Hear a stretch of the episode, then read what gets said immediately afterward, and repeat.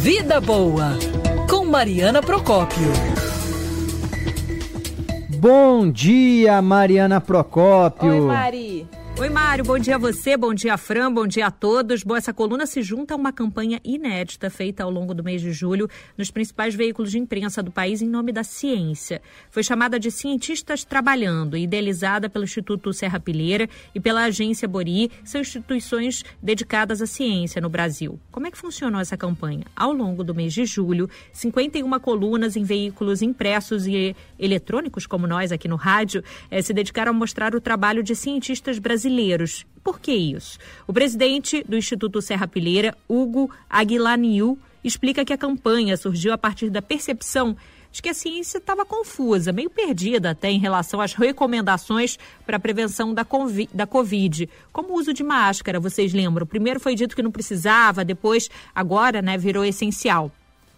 Pois é, o presidente do, Instituto Serra Pilheira quis explicar, mostrar para o público que é dessa forma mesmo, como o processo científico é desenvolvido, que ele não é cercado de certezas. Era a, a, a vontade de, de mostrar para o público leigo o que, que é realmente ser cientista.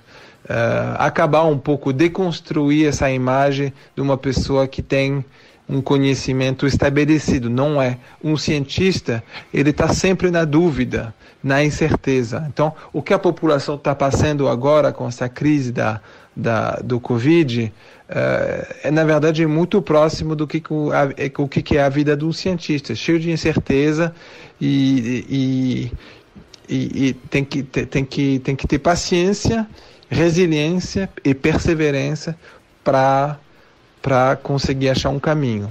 É isso. Também foi espalhada a hashtag Cientistas Trabalhando pelas redes sociais. O destaque foi em torno, claro, dos trabalhos sobre a Covid. O presidente do Instituto Serra Pilheira afirma que as pesquisas em torno do vírus têm mobilizado cientistas de diferentes áreas e destaca os trabalhos de epidemiologia, o aprimoramento de testes. Ele lembra que recentemente a UFRJ desenvolveu um teste rápido mais preciso e barato e o desenvolvimento, claro, da vacina, que tudo indica estará disponível em breve.